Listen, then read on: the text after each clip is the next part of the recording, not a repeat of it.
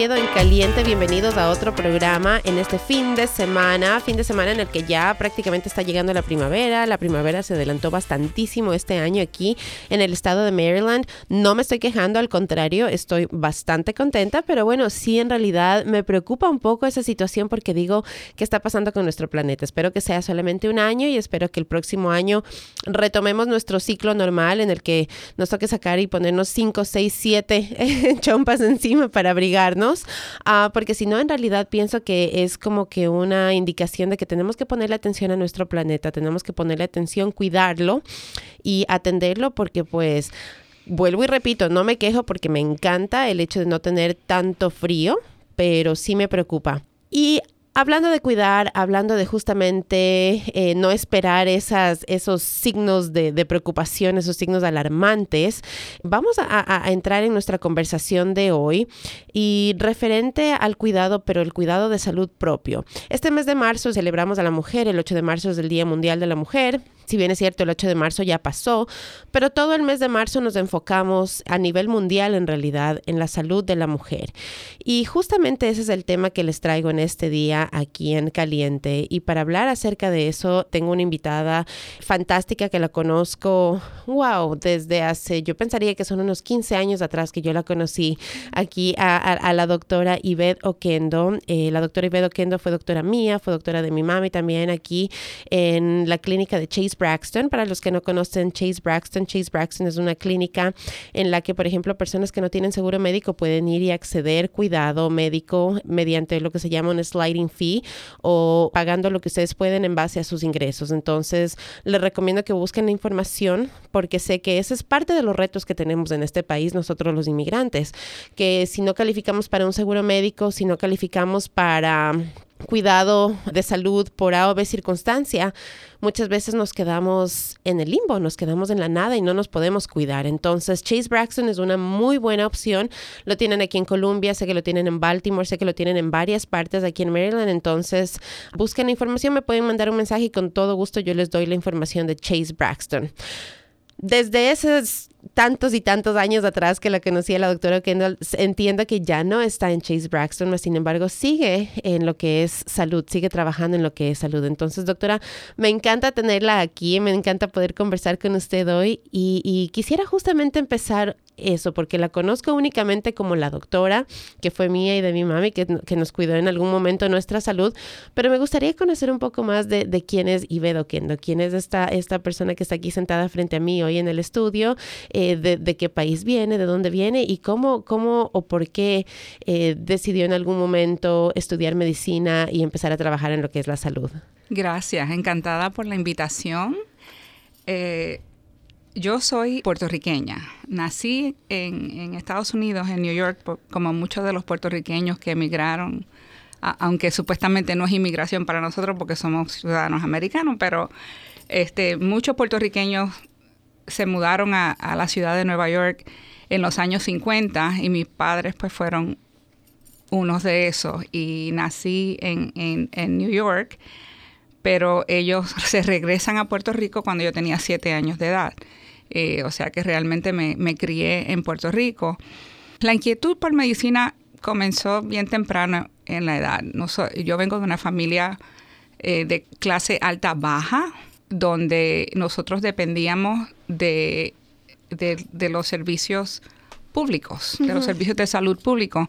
Y, y, era pues, eso no ha cambiado mucho, la manera que se accesa a los servicios, lo difícil que es no ha cambiado. Y eso para mí fue una motivación de que quería ser doctora, médico, desde bien pequeña. Mm. Y afortunadamente tuve la oportunidad de atender una escuela de medicina que la misión principal de esa escuela, y eh, la escuela de medicina que atendí fue en Puerto Rico, la Universidad Central del Caribe Escuela de Medicina, el enfoque principal de esa escuela era producir médicos de familia. Y, y, esa fue mi introducción a la medicina de familia. Y tuve, tuve muy buenos mentores, este, doctores como el doctor Ángel Matos, que todavía está vivo, Dios lo bendiga, tiene 101 años. Wow. Y se retiró a los 90 años de edad. Este, wow. Pero con mentores como él, eh, en realidad pues apre aprendí cómo ser un médico, porque en realidad para mí lo más importante de esta función es la relación que se desarrolla con el paciente a través de los años que a veces en, en, en, la manera que se practica medicina hoy día es un poquito difícil, especialmente si, si tú eres empleado de una organización, pues desafortunadamente tú tienes que trabajar bajo las restricciones que te ponen. Claro. Este, y desafortunadamente el tipo de medicina que practica un médico de familia no tiene mucho reconocimiento. Eh, porque envuelve mucho conversar con el paciente y en estos días que, que, que, donde te ponen esa restricción de que tienes que ver tantos pacientes por hora, tantos pacientes al día, pues a veces se hace muy difícil. Para mí, eso nunca quise cambiar. Mm. Y desafortunadamente esa fue quizás una de las razones por las que decidí retirarme de medicina clínica. Si yo pudiera dar tiempo atrás, yo hubiese hecho esto un poquito diferente. Y aunque hubiese sido un poco difícil, creo que hubiese optado por, por tener mi propia práctica privada, porque es la única manera que tú puedes controlar lo que haces y cómo lo haces. Claro.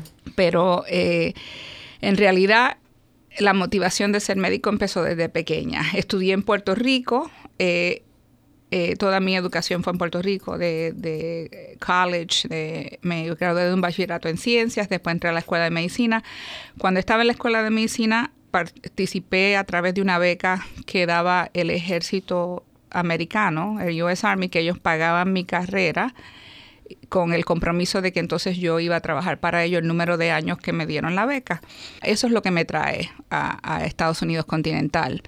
Porque cuando, entonces cuando ya me graduó de escuela de medicina, pues solicito hacer eh, medicina de familia y me vengo acá. Y precisamente fue aquí en Baltimore, donde el programa de medicina de familia de la Universidad de Maryland, donde llego a hacer mi especialidad eh, cuando termino la medicina de familia, pues entonces ya me toca entonces entrar al ejército a pagar los años que le debo. Y afortunadamente pues me dejan estacionada en esta área.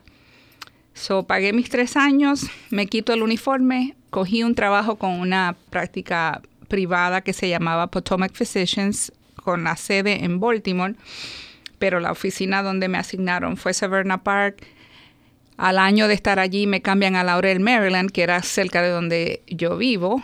Y entonces estuve con ellos como 19 años. Mm. Y la razón por la que dejé esa práctica es precisamente por eso, porque los que estaban dirigiendo la práctica, el enfoque era el número de pacientes que veía y no necesariamente la calidad de servicio que le brindabas al paciente. Y eso confligía con mi manera de practicar y se me presenta la oportunidad de, ir a trabajar para esta clínica comunitaria que se llama Chase Braxton y me encantó la misión que tiene esa clínica y que allí se recibe a todo el mundo.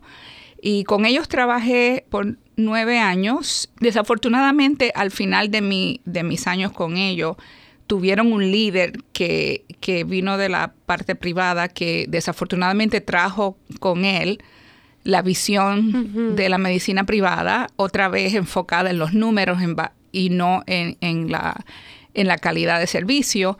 Y es, eso fue lo que me forzó a tomar la decisión de, dejar de ver pacientes. Pero afortunadamente ahora Chase Braxton tiene un líder completamente con una visión completamente diferente, enfocada otra vez en el servicio y la calidad de servicio que se le ofrece a los pacientes. Aunque ya estoy considerada un senior, una todavía pues tengo que trabajar porque necesito seguro médico. Claro. entonces eh, tuve la oportunidad de tomar empleo con una de las aseguradoras grandes aquí en el estado, eh, Care First Blue Cross Blue Shield de Maryland, y estoy trabajando para ellos como director médico y traigo conmigo, y eso fue una de las razones por la que este, decidí tomar esa, esa oportunidad, el enfoque del médico que está practicando a una organización donde los directores médicos regularmente no han visto pacientes en 20, mm. 30 años. ellos en realidad no pueden asociarse con el médico practicante porque no lo han hecho.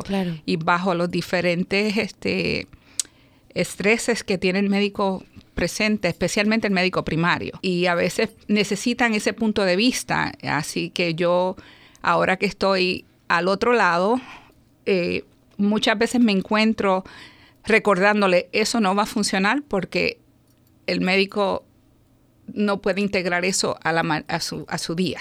A su, mm. a su workflow, lo que mm. llaman, a su, a su flujo de trabajo. Sí, sí. Este, y ellos ah, pues agradecen eh, que, que, tener esa perspectiva. Y es una buena oportunidad, yo estoy muy contenta y agradecida de que puedo estar en ese rol. Y qué importante en realidad eso, ¿no? El, la práctica y la teoría poderlas juntar, poderlas y, realmente eh, evaluar y decir, ok, esto en la práctica, en los papeles suena muy bien, porque hay muchas cosas que en oh, papel suenan, en papel podemos hacer maravillas, digo yo, en realidad. El papel, en Puerto Rico dicen el papel aguanta todo lo que tú le pongas. y es verdad, y es verdad, la práctica es la que a veces no aguantas, ¿verdad? En este, en este mes de la mujer empezamos diciendo, ¿no? Es del mes de marzo, nos enfocamos en la salud de, la mujer. Si bien es cierto, su experiencia es salud familiar, entonces abarca todo. Pero quisiera que para el, programa de hoy nos concentremos eh, específicamente en la salud de la mujer. Y la razón por la que nos vamos a enfocar en eso no es porque, porque sé que, que, hay mucha gente en este, en este clima en el que vivimos ahora, muchas veces decimos es que el enfoque es únicamente en la mujer, es que estamos eh, divididos, eh, somos sexistas, somos eh, feministas, tantas cosas. Y no es por eso, sino que en realidad la doctora es, va, a regresar y vamos a seguir haciendo este tipo de programas y nos enfocaremos en algún momento en la salud específicamente de los hombres. ¿Por ¿Por qué es eso? Porque hay ciertas cosas que son únicas para la mujer y hay ciertos factores únicos para los hombres. Incluso en una gripe, Incluso en una enfermedad tan común como una gripe, la manera en la que nos afecta a nosotras las mujeres es distinta a la que les afecta a los hombres. Entonces, por esa razón, hoy vamos a enfocarnos, como dije, eh, es el mes de marzo y nos vamos a enfocar en la salud de la mujer.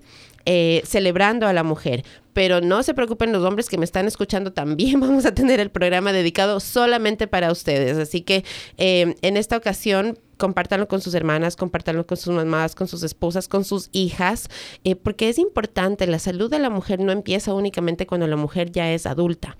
Es, eh, y empecemos por ahí, doctora.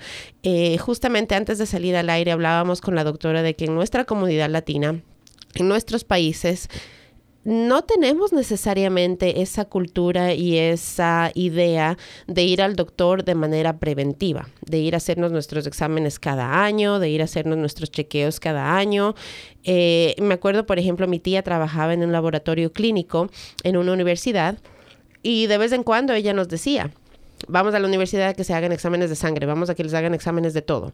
Pero tenía yo una persona que estaba activamente eh, diciéndome, ven a hacerte estos exámenes, ven a chequearte. Y yo le decía, pero si no estoy enferma. Entonces, y me decía, es que no necesitas estar enferma, no necesitas tener síntomas para ir a chequearte, es únicamente para asegurarte de que todo esté bien. Y si es que hay de pronto, que, o colesterol, decía, de pronto no vas a sentir nada, pero tu colesterol puede estar alto.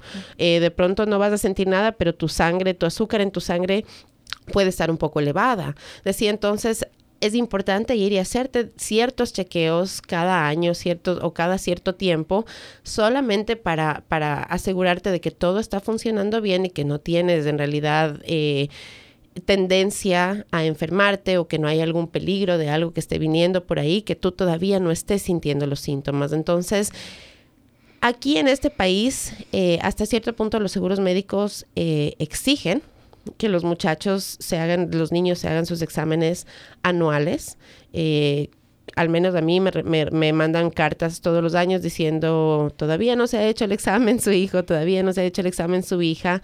Y me gustaría que, que justamente, doctora, hablemos desde ahí, ¿no? Y, y empecemos eh, en, haciendo énfasis, en realidad, en la importancia de esos exámenes preventivos, no únicamente el físico, sino todos los exámenes físicos eh, en cuanto a lo que es eh, la mujer. Entonces, ¿qué nos puede decir acerca de eso? Porque es importante que nos hagamos, como decía usted, amigas de nuestros doctores y que tengamos esa relación de la que usted hablaba con nuestros doctores.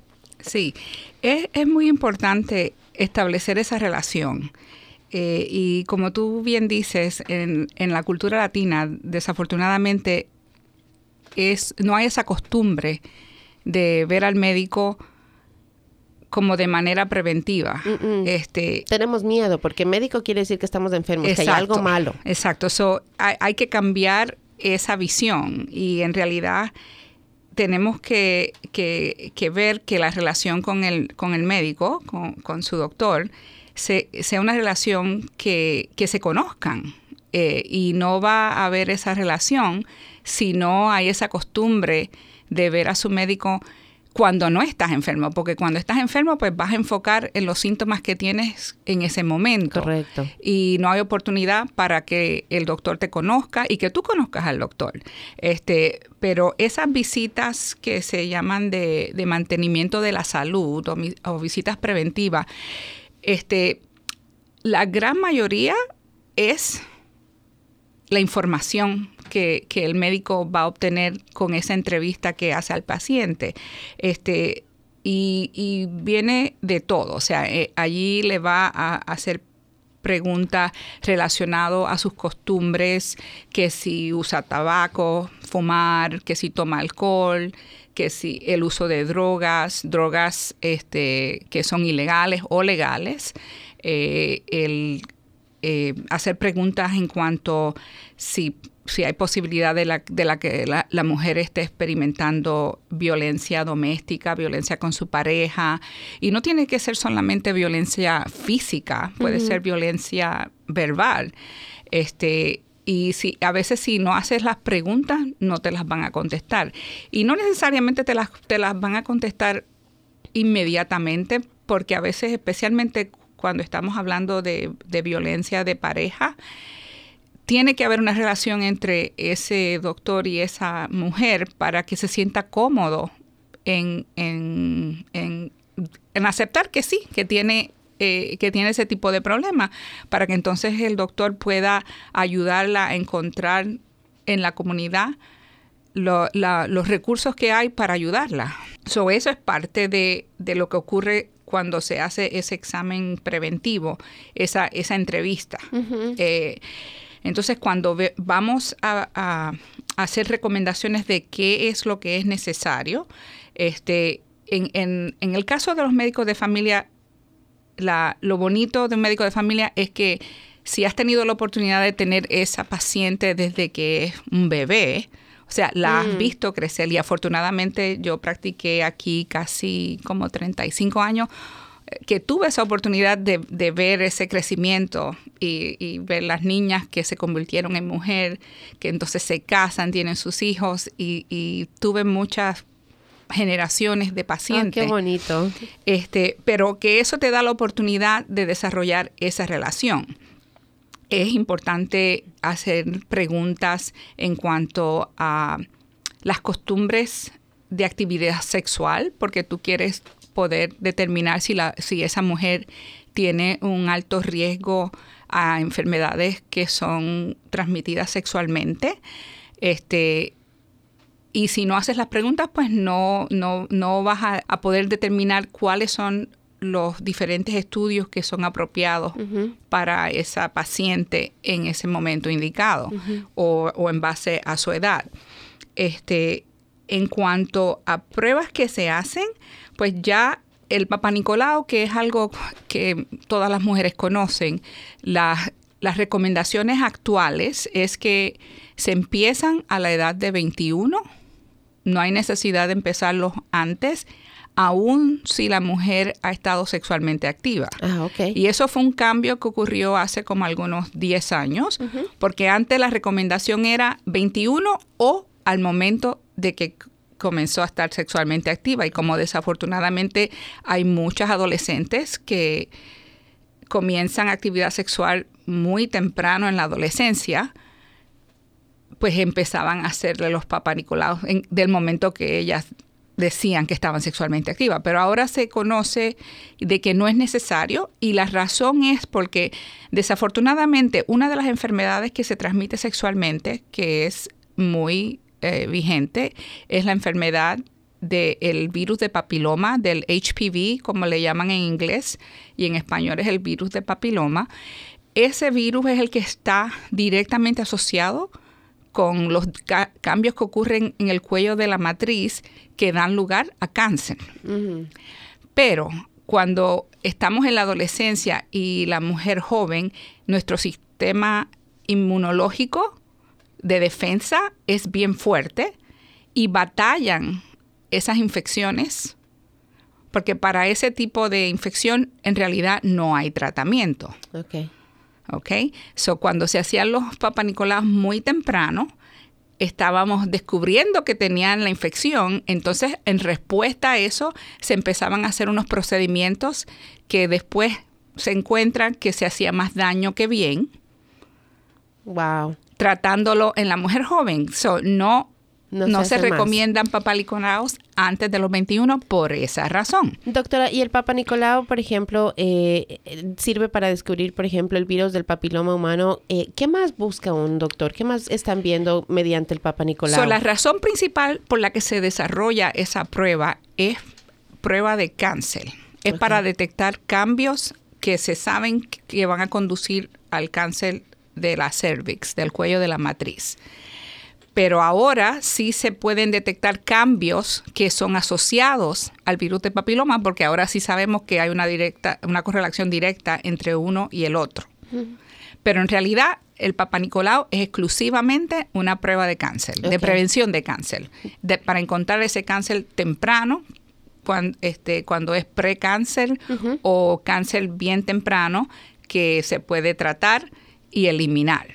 Y eh, se empieza a los 21 años. ¿Cada cuánto tiempo es recomendable que una mujer se haga su papá Nicolau? Se recomienda cada tres años. Cada tres años. Ok. Sí, no hay necesidad. Cada tres años sí es normal. Sí es normal. Si, si te haces la prueba de PAP y es normal, puedes esperar tres años.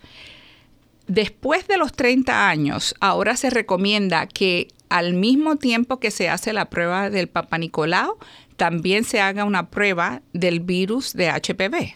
del, del, virus HPV hay muchos tipos, hay como 20 o 30 tipos de HPV, pero hay unos que son específicos, que son los que causan eh, los daños que pueden dar lugar a cáncer.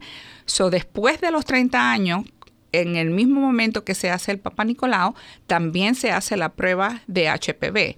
Y eso pues te da una aseguranza de que si salió normal y no hay HPV, no hay riesgo. Claro. No tienes riesgo a cáncer. Y después de los 30 se puede hasta separar más cada cinco años si tuviste una prueba de HPV que es negativa y, un Papa Nicolau que las células salieron normales, se puede separar hasta cinco años. Okay.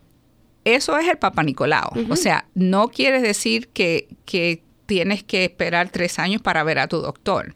O sea, te, te, van a hacer un examen pélvico donde examinan y ven eh, la, cómo se ve visualmente tu cuello de matriz, pero no tienen que tomar la muestra para el Papa Nicolau. Pero sí es importante que, que te hagas exámenes anualmente.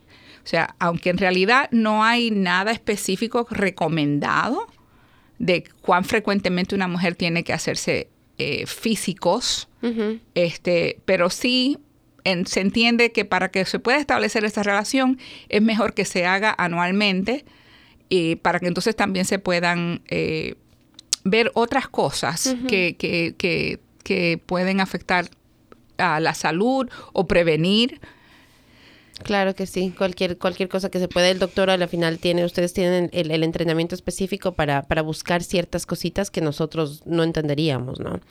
Hablando justamente del, papiloma humano, me gustaría que nos enfoquemos un poquito más en eso y nos adentremos porque está como que de moda, digámoslo así, ¿no? Se escucha bastante ahorita y se escucha de, de vacunas y se escucha muchísimas cosas alrededor del papiloma humano y parte de, pienso yo, de, de, lo bueno y de lo, malo, de, lo malo de tanta saturación de información es que no sabemos qué es verdad y qué no es verdad. No sabemos discernir en realidad toda esa información que nos llega y, por eso se crea el pánico, por eso se crea el susto y por eso se crean y, cometemos tantos errores en realidad con nuestra salud. Entonces, ¿qué es exactamente el papiloma humano? Em, eh, ¿De qué estamos hablando cuando decimos HPV?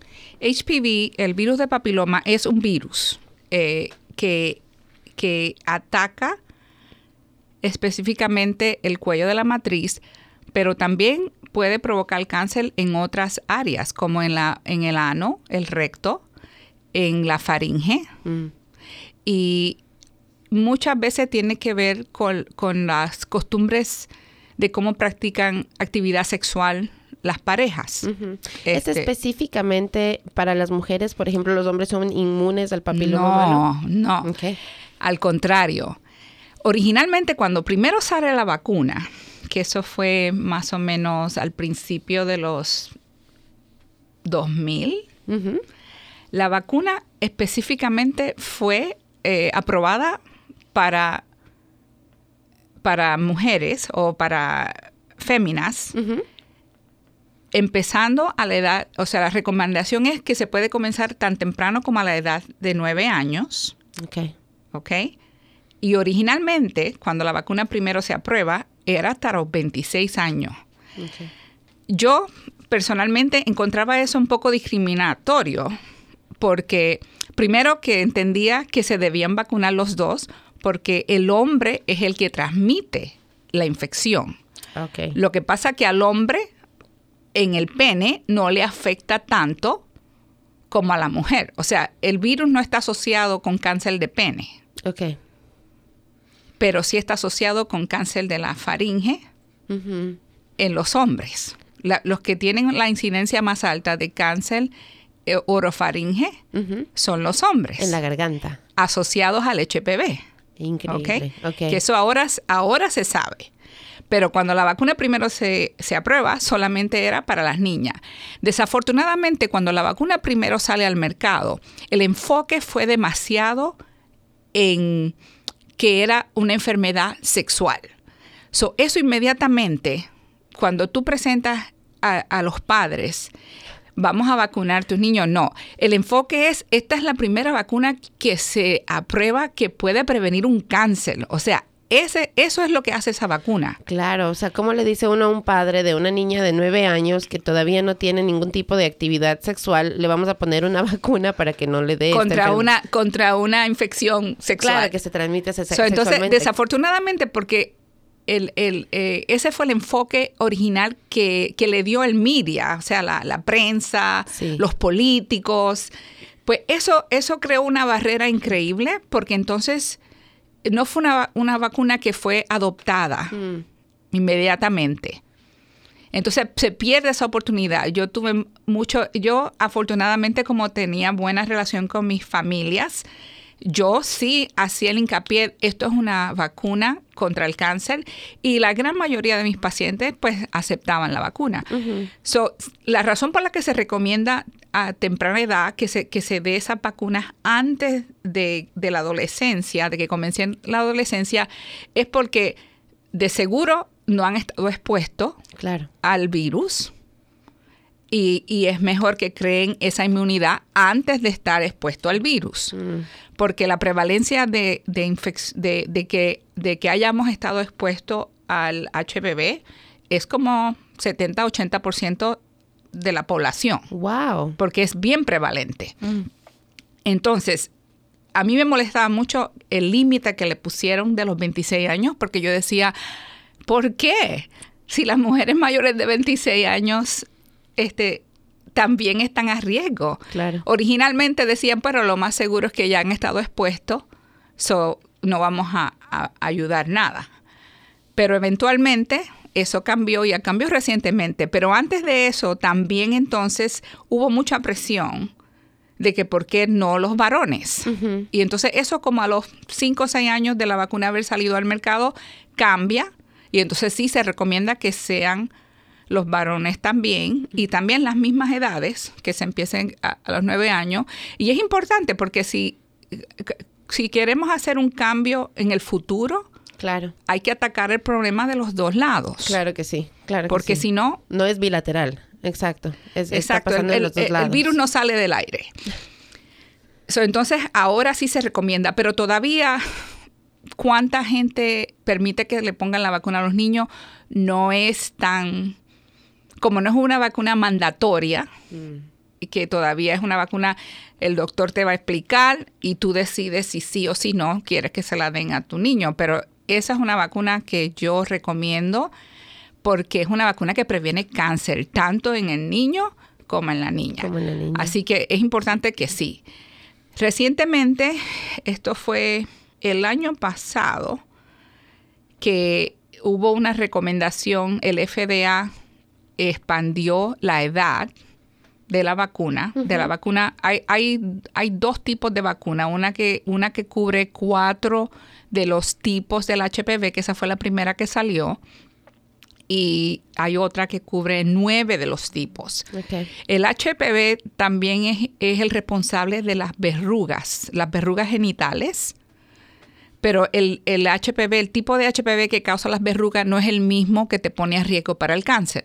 Pero si, si tienes verrugas genitales, pues obviamente es bien probable que también te pusieron al, al- al tipo de HPV que, que te pone a riesgo para el cáncer del cuello.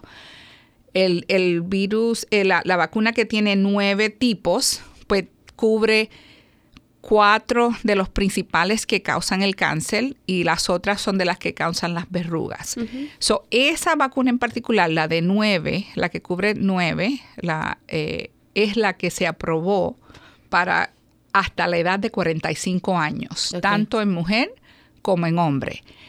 Y eh, el año pasado, o sea, el- la aprobación del, del FDA creo que ocurrió octubre del 2018, pero entonces tiene que pasar por el proceso de ver si, si la, la organización, el CDC, el Centro de, de, eh, Center of Disease Control, y también hay una organización que se llama ACIP, que son los que miran las vacunas que están disponibles y son los que hacen las recomendaciones de quién debe recibir esas vacunas, pues ellos le dieron la bendición el año pasado y entonces pues ahora sí eso se incorporó. Y, y el momento que eso ocurre, todas las aseguradoras tienen que cubrir la vacuna. Ok. Este, así que eso es importante. La vacuna es Súper importante. súper importante. Aclaremos algo de la vacuna porque eh, algo, algo que dijo doctora que, que- que quisiera que nos adentremos un poquito. Entonces, es súper importante la vacuna antes de que la persona ya sea activa sexualmente. Entonces, los, los chicos, los, los niños, los jóvenes, eh, sería bueno entonces que los padres le pregunten al pediatra si es que han sido vacunados o no y si no han sido vacunados, que pidan que le pongan la vacuna que cubre los nueve tipos de, de papiloma, del virus de papiloma humano para una persona que ya es activa sexualmente, ahí es, eh, menciona usted algo que decía que habían dicho inicialmente que no hay sentido porque de pronto ya fueron expuestos al virus. Eh, entonces, si alguien ya es activo sexualmente, una persona adulta, por ejemplo, ya no es necesario que se vacune, ya no es recomendable que se vacune o, o debería también ponerse la vacuna. Sí, esa recomendación cambió. Ok, eh, y sí, porque le está dando la oportunidad a tu cuerpo a producir anticuerpos contra este tipo de virus, de que si, si, si estuviste expuesto o si te expones en un futuro, pues entonces ya tu cuerpo está más preparado para batallar ese tipo de infección. ok. Así que ahora no importa, estés sexualmente activa o no, hasta la edad de 45, y es mejor que la empieces antes porque es una vacuna que, hay que darse refuerzos. Ujú. O ¿Cada sea, so- cuántos años se- Dependiendo, no, no por año, o sea, la es, te pones la primera, la segunda vacuna te la pones a los dos meses de la primera Ah, y la tercera a los seis meses de la primera. O sea que eso es, dos a tres vacunas dependiendo de la, de la edad en que las comienzas.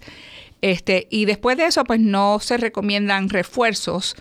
A veces, a través de los años, si se determina que la inmunidad baja, pues vienen otras recomendaciones. Pero por ahora, una vez completas la serie, ya estás protegido. Fantástico. Entonces, hable con su doctor, no importa si usted tiene hasta 45 años, hable con su doctor, ya sea activa sexualmente o no, converse con su doctor, hombres y mujeres, a pesar de que dijimos que nos íbamos a, enfocar en la salud de la mujer, es importante que tanto hombres como mujeres tengan esa conversación con su doctor, le pregunten si ustedes han tenido ya esa vacuna y si no la han tenido, que la consideren, que porque como dice la doctora, puede prevenir cáncer. Entonces, no es una vacuna para prevenir enfermedades de transmisión sexual, es una vacuna para prevenir un tipo de cáncer.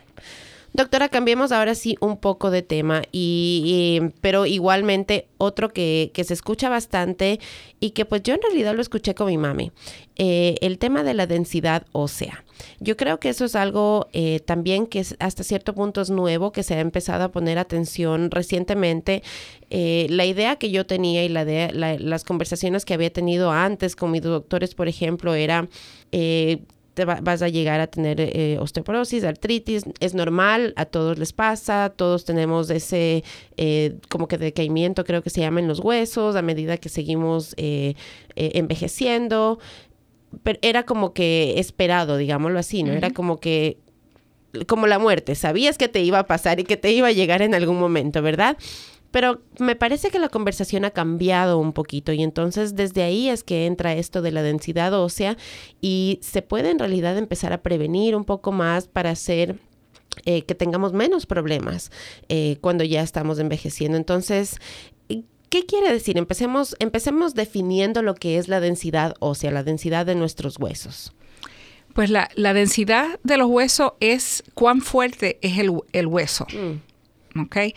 Eh, si si se, se mira a un hueso, se ven lo que se llaman las trabéculas. Cuando examinas un hueso de una persona joven, es bien denso. Ok. A través de los años, Cuando según la persona envejece, Cuando decimos denso, tal vez lo podemos entender como que sin huecos de pronto, como que una exacto, como si no tu- sólida. más sólido. Ok. Tiene, tiene huequitos, pero no son tantos. Ok. Es como si miras como, como estás cuando estás comiendo como, como un pedazo de pollo y si partes el hueso, Sí. vas a ver esa, esa, esas trabéculas. Eh, y tiene, tiene eh, como rotitos, pero son pequeños y, y es bastante sólido. Sí, sí, sí. Según la edad, según, según un, un avance en edad, pues eso se va poniendo más débil. Y si se pone más débil, pues eso quiere decir que te pone la persona más a riesgo a que si te caes, te rompas un hueso. ¿Ok? hay, hay cosas que pueden pasar en las personas jóvenes que lo pueden poner a riesgo a desarrollar esa eh, pérdida de, de densidad en el hueso, que es lo que se llama osteopenia. Ya. ¿ok? Y cuando ya está bastante avanzada, eso es lo que se llama osteoporosis. Entonces, la, osteoporosis, para definirlo un poco, es exactamente... La osteoporosis es la debilidad del el hueso que se puso débil. Ok, perfecto. Perfecto. es Porque bien perdi- perdió, esa densidad.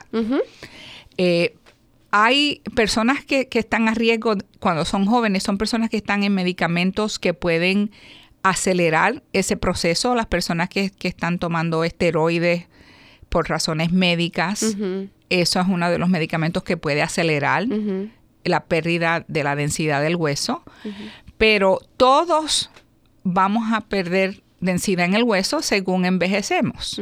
En la mujer es bien ah, importante porque el estrógeno que producen nuestros ovarios ayuda a mantener esos huesos fuertes.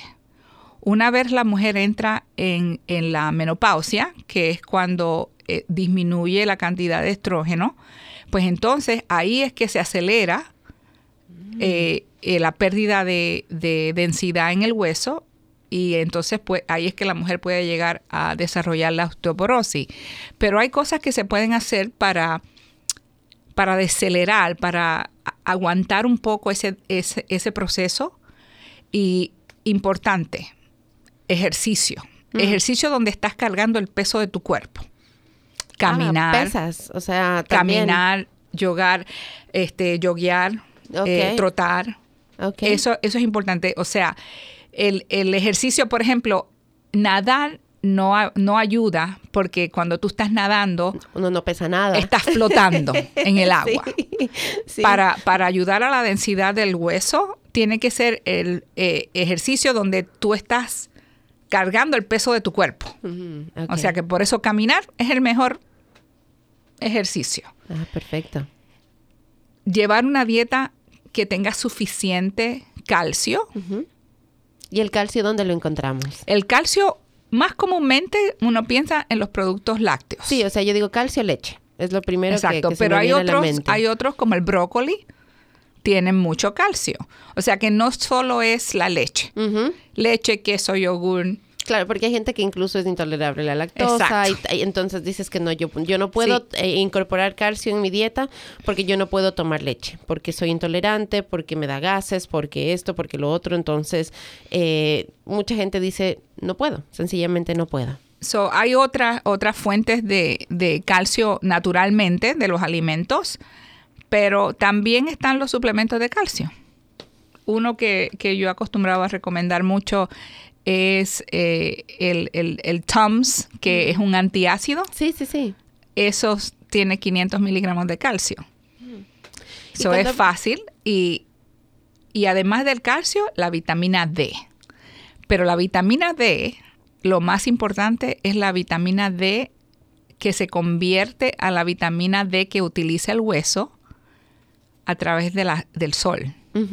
O sea que es importante que, que aunque nos tenemos que cuidar de los rayos del sol para evitar eh, eh, cáncer de piel, pero es importante que tomemos sol, un poco de sol, porque en la piel es que se convierte la vitamina D a la vitamina D3, que es la, la que utiliza el hueso para incorporar el calcio y mantener ese hueso fuerte. Mm. Entonces, cuando salgan, al, ahorita especialmente que estamos ya en estos días fantásticos de primavera, eh, bloqueador solar y disfrutar del sol es la mejor eh, manera de, de prevenir el cáncer de, de piel, pero a la vez obtener los, los um, beneficios. Los beneficios, Sí, exacto. de exponernos al sol. Eh, regresando, regresando a la idea del calcio y de los suplementos, eh, ¿cuánto existe, por ejemplo, una recomendación general de cuánto se debe tomar en un suplemento? Por- Porque cuando uno va a comprar los suplementos hay que de 200, de 300, de 500, de 1000 y, y no sabemos muchas veces, ¿no? Pues en realidad yo lo que acostumbraba a recomendar es a la persona que, que mire las etiquetas de, los, de las cosas que se come, para que estime más o menos cuánto consume.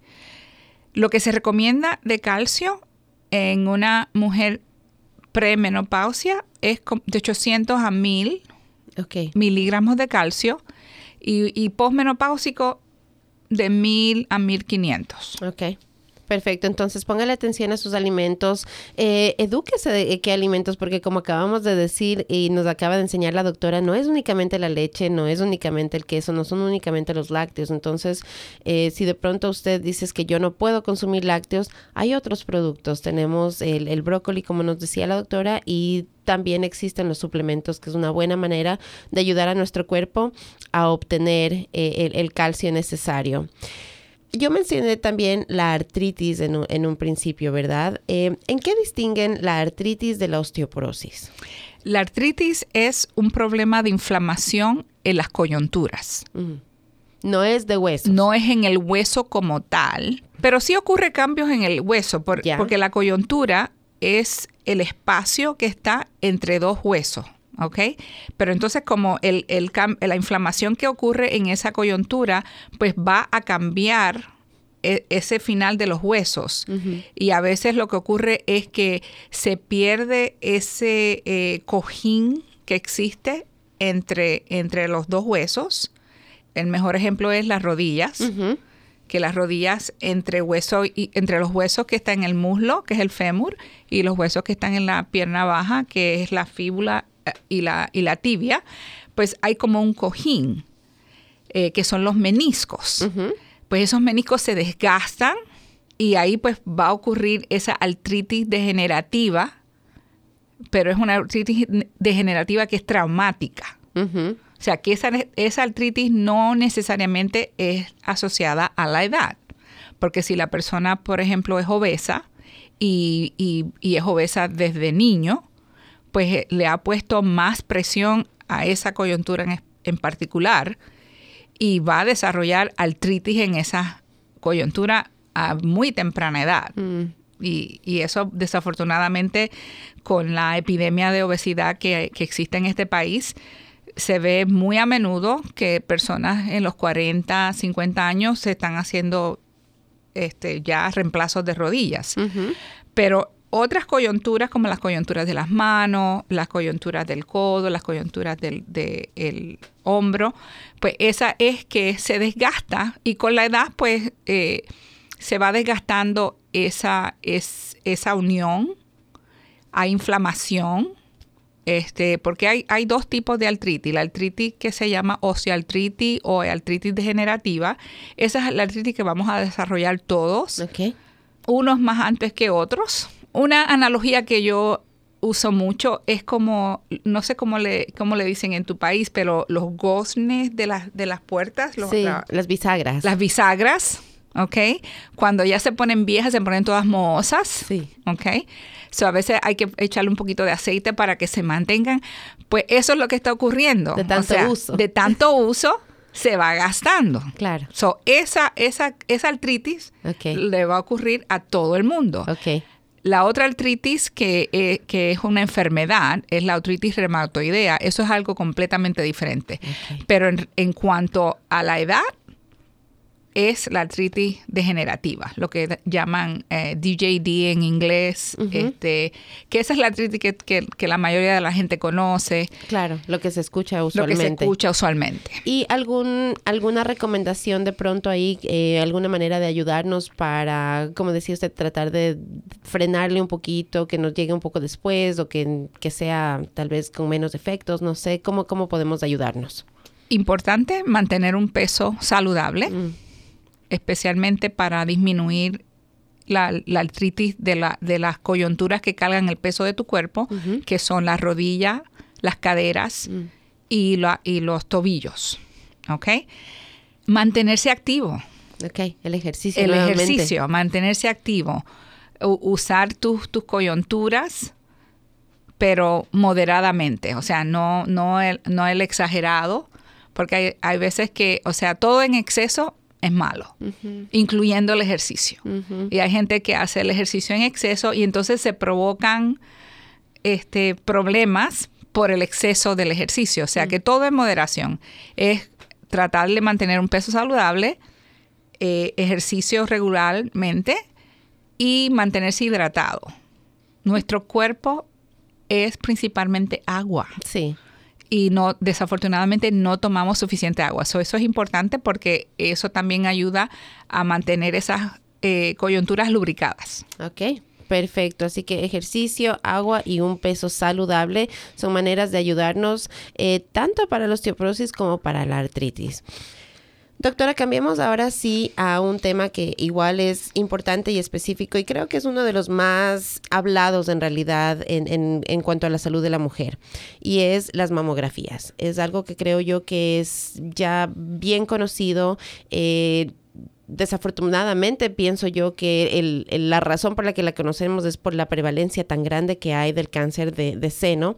Eh, pero lo bueno que podemos decir ahí es que nos ha ayudado a todas las mujeres a ser un poco más preventivas y en realidad como que a tener un poco más de conciencia de que debemos cuidar nuestros senos. Y yo creo que lo único que, queríamos, me acuerdo yo cuando estaba en el colegio, era encontrar qué ejercicios me iban a ayudar para, para que no se me caigan los senos a medida que iba envejeciendo. O sea, todo era estético, ¿no? con, lo, con, lo que eran nuestros pechos. Y después nos dimos cuenta que en realidad tenemos que ponerles atención a lo que está pasando dentro de ellos, porque eh, si no, eh, podemos llegar a tener cáncer. Y esa es otra cosa. El cáncer antes, él, se escuchaba la palabra cáncer y era sentencia de muerte. Ahora ya no. Y justamente las mamografías son parte importantísima para que no sea una sentencia de muerte. Entonces, ayúdenos por favor a tener esa idea bien clara de qué es una mamografía. La mamografía es un estudio radiológico que se hace a las mamas. Eh, la recomendación actual ah, es que se comience a la edad de los 50 mm.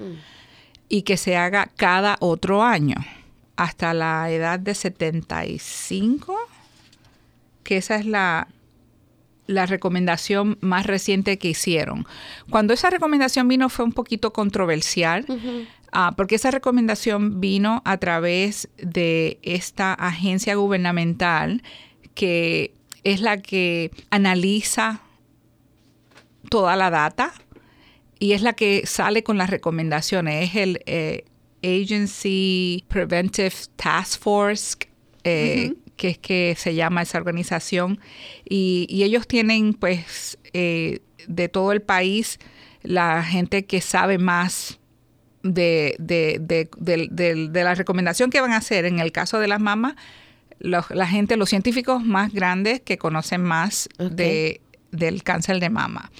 So, ahí fue que cambió esa recomendación. por muchos años la recomendación era que se comenzara a los 40. Eso es, y estamos hablando mujeres regular, o sea.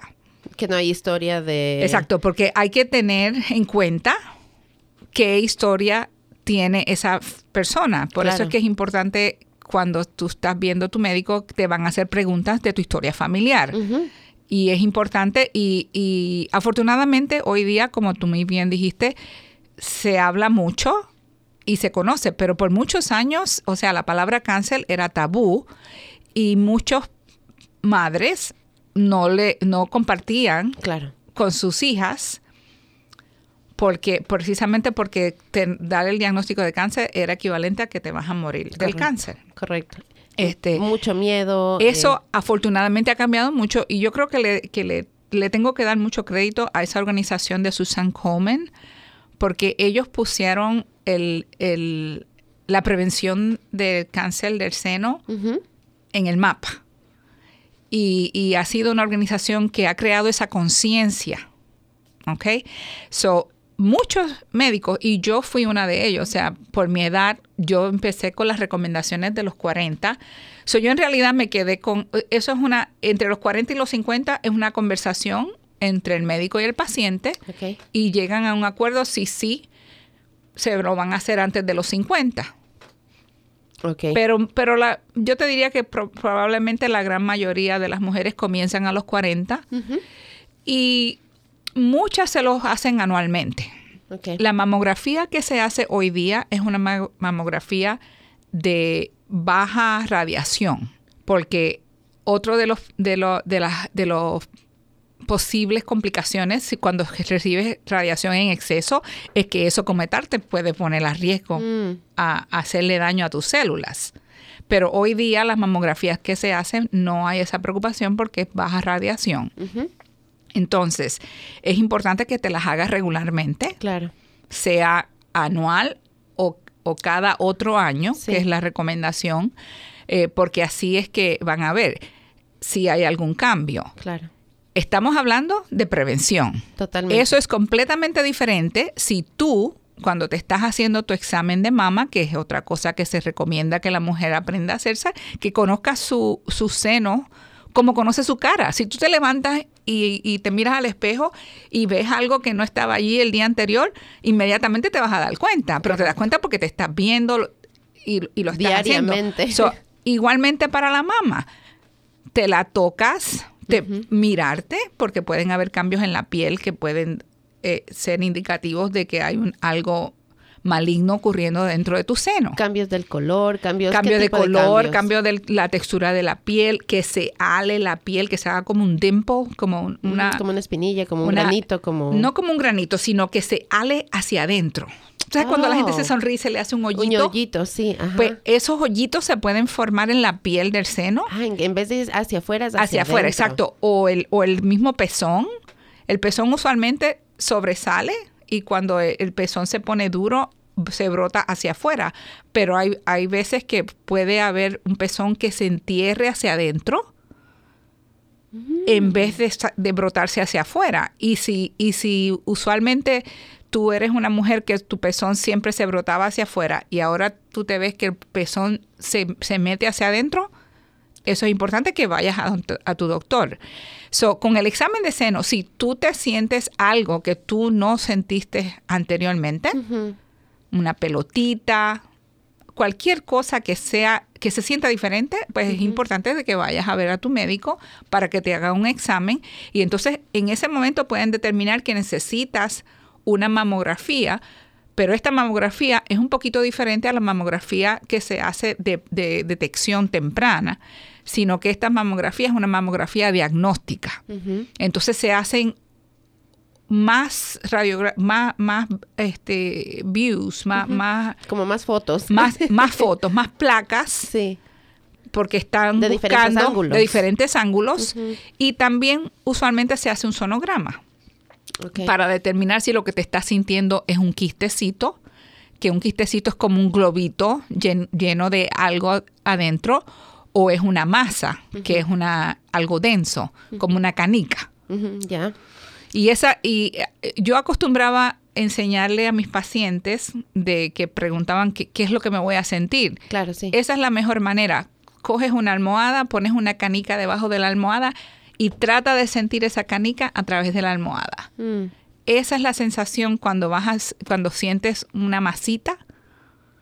Pero definitivamente que si acostumbras a tocarte los senos con intencionadamente, vas a, vas a sentir si hay algo. Y no es para que no es para que te asustes, porque no necesariamente porque sentiste algo quiere decir que es cáncer, pero es importante que entonces se investigue. Claro, hay muchas, hay muchos mitos y dicen que te puedes sentir algo, pero que si no te duele, no, no tienes que ponerle atención. ¿Qué de cierto hay en eso? Que a menos de que haya dolor, no hay que ponerle atención. Yo diría que lo contrario. Ok. Si te duele, lo más seguro no es nada de preocuparte, porque el cáncer no duele. El cáncer no duele.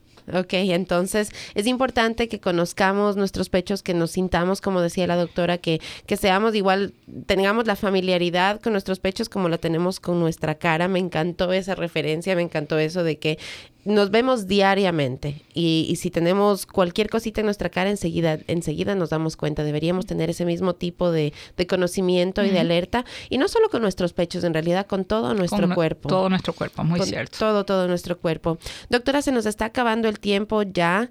Faltó muchísimo para conversar, pero quisiera que terminemos con dos cosas. Para cerrar ya con lo de las mamografías, eh, ¿cuándo necesita una persona empezar a hacerse antes de, los, de la recomendación de los 40 o de los 50 años, dependiendo de, de- de su decisión con el doctor? ¿Qué tipo de factores o qué tipo de, de cosas determinan que necesite hacerse una mamografía antes? Porque no es raro que alguien que ya tiene 25 años diga, no, yo ya me estoy haciendo mis mamogramas. ¿Cuándo se dan esos casos? Sí, usualmente con una edad temprana, antes de los 30 años, es posiblemente porque la, pers- la persona se encontró algo o el doctor haciéndole el examen encontró algo y, y decidió enviar a la persona a hacerse eh, una mamografía, en ese caso diagnóstica.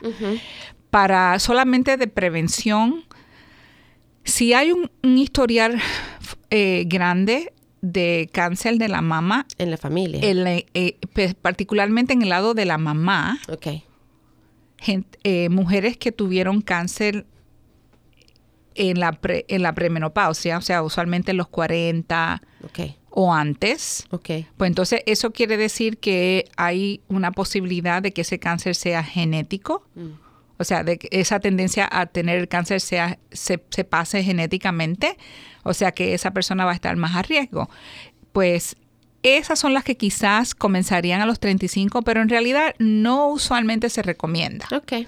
porque ahora también hay, hay pruebas genéticas que cuando hay ese historial grande, que se ve que en, la- en el lado de la mamá, la mamá, la hermana de la, la tía, la abuela, pues ya entonces hay unas recomendaciones para las personas dependiendo del historial familiar de que sí se puede recomendar hacerse las pruebas genéticas.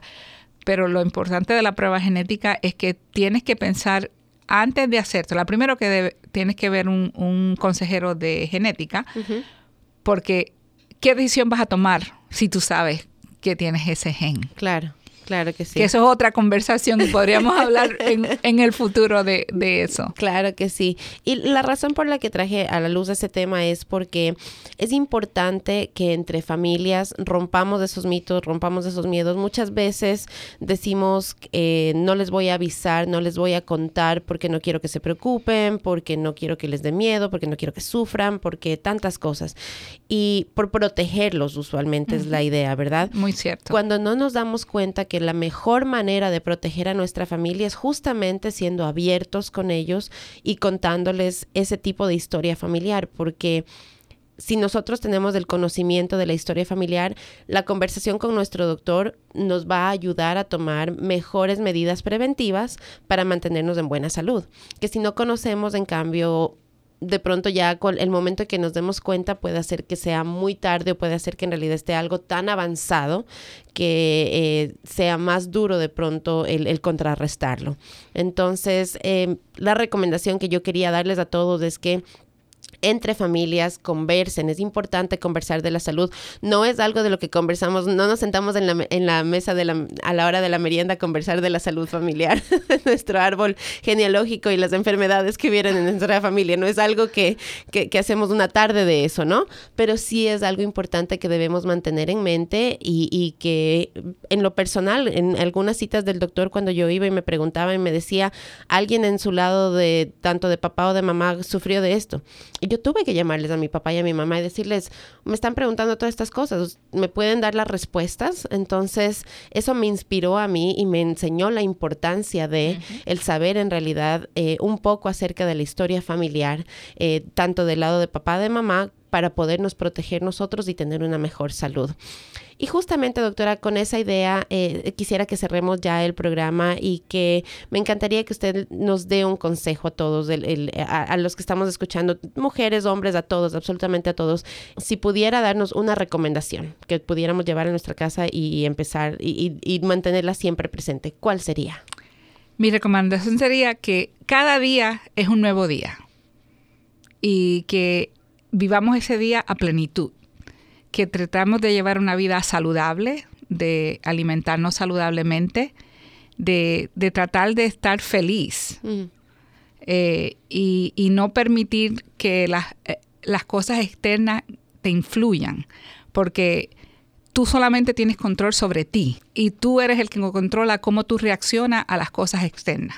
Así que no importa lo malo que esté ocurriendo a tu lado, lo importante es cómo tú reaccionas a lo que ocurre alrededor tuyo si mantienes una actitud positiva, vas a estar mucho mejor, porque la, salud es, es un balance entre la salud física, la salud mental y la salud espiritual. Así que traten de mantener ese balance. Muchísimas gracias, la doctora Iva Doquendo, gracias por, por venir aquí a Caliente, gracias por este, esta serie de conversaciones, porque vamos a seguir eh, conversando de salud. La doctora va a seguir viniendo y colaborando aquí con el programa para educarnos, para enseñarnos, para que sigamos hablando de temas que realmente nos, nos interesan a todos, no solamente como individuos, sino como eh, padres o madres de familia, como hermanos, como primos, como tíos, incluso como amigos. O sea, nosotros de pronto podemos llevar esta información a las personas con las que nos rodeamos y ayudar a romper mitos, a romper barreras y a mantenernos en realidad saludables. Así que eh, gracias a todos por escuchar. Caliente, regresamos el próximo fin de semana con otro invitado. Pueden escuchar el programa en Dragon Digital Radio o también si es que se perdieron el programa cuando salió en vivo, pueden escuchar este programa y todas las entrevistas que hemos hecho en nuestra página de podcast. Eso es eh, caliente.podbean.com. Se pueden comunicar conmigo. Si tienen preguntas, de pronto ustedes dicen me gustaría eh, que la doctora hable de este tema específico, me pueden mandar un email a